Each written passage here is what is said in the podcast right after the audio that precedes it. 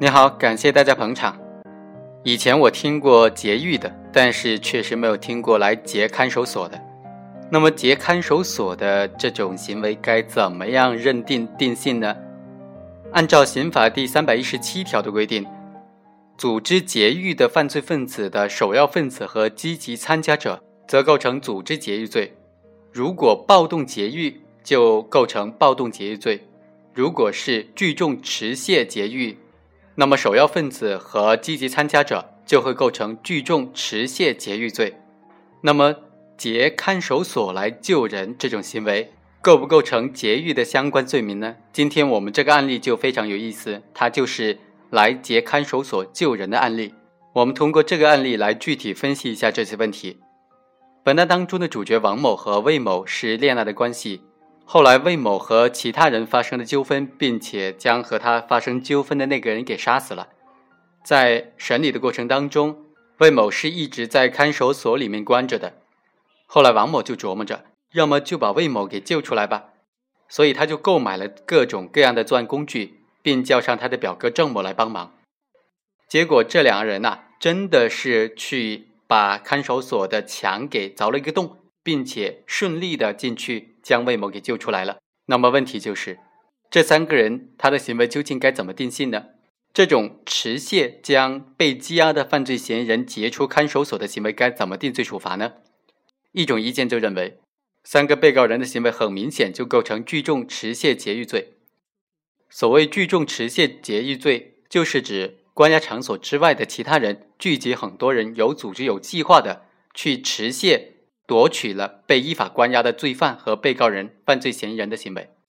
本案当中，王某是采用了破坏监狱设施的暴力手段，将魏某从看守所给救出来了。被告人郑某呢，又明知道王某是要到看守所去救人的。并且为他提供了自行车和其他的财物，使之可以逃跑。这三个人的行为明显符合聚众持械劫狱罪的构成要件了。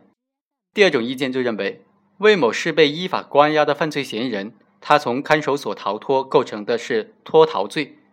而郑某和王某则构成脱逃罪的共犯。第三种观点就认为，王某和郑某的行为构成窝藏罪，魏某的行为是构成脱逃罪。综合来看，我们认为。本案当中，王某依法是不构成聚众持械劫狱罪的，而且也不构成劫夺被押人员罪。所谓聚众持械劫狱罪，是根据刑法第三百一十七条的规定，聚集多人有组织、有计划的持械夺取了被依法关押的罪犯、被告人和犯罪嫌疑人的行为。这个罪名侵犯的客体是司法机关对在押犯的一个司法的监管活动，犯罪对象只能够是被依法关押的罪犯。被告人和犯罪嫌疑人，本罪在客观方面就表现为聚众持械使用暴力劫夺在押犯的这种行为。聚众首先必须是三人以上，也就是说，聚众持械劫狱罪是共同犯罪，并且是必要的共同犯罪。聚众持械劫狱罪的犯罪的主体一般都是监狱之外、看守所之外的其他的人员，但是当狱外的人员和在押犯通谋。并且以狱外的人员为主来聚众持械劫狱行为，将在押犯从羁押场所劫出来的时候，在押犯本身也可以构成聚众持械劫狱罪的一个共犯。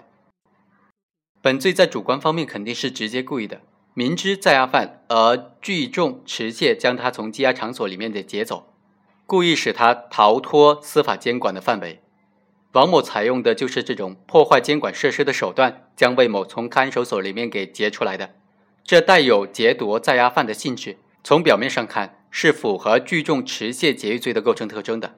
但实际上，在王某劫狱之前，被告人郑某虽然是知道王某要将犯罪嫌疑人魏某劫出来，但是郑某对他劫狱的行为，并没有提供过什么实质性的帮助。也没有随同王某一起去监狱、去看守所给劫狱，只不过是在劫狱之后为他们俩的逃跑提供了协助。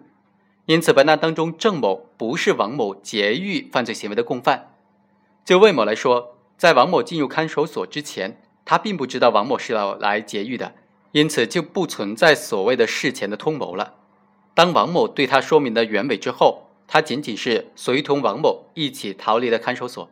既没有采取暴力的手段危及监管人员的人身安全，也没有采取破坏监管设施，也不存在在事中形成共同劫狱的故意。劫狱行为实质上仍然是王某一个人完成的。根据最新法定的原则，本案当中缺乏聚众这一要素，因此不能够以聚众劫狱罪来定罪处罚。我们认为，本案当中王某将魏某从看守所里面劫出来的行为，实质上就是一种劫夺的行为。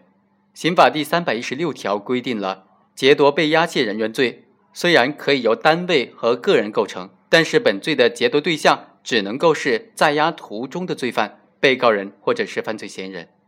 而魏某是使被关押在看守所里面的犯罪嫌疑人，而不是被押途中的犯罪嫌疑人。依照最新法定的原则，在立法没有对这种行为作出修改之前，不能够随意的扩大夺劫被押人员罪的犯罪对象的范围。因此，本案当中，王某的行为也不能够以劫夺被押人员罪来定罪处罚。既然本案当中被告人王某的行为不能够构成聚众持械劫狱罪，也不构成劫夺被押解人员罪，那么王某的行为究竟该怎么定性呢？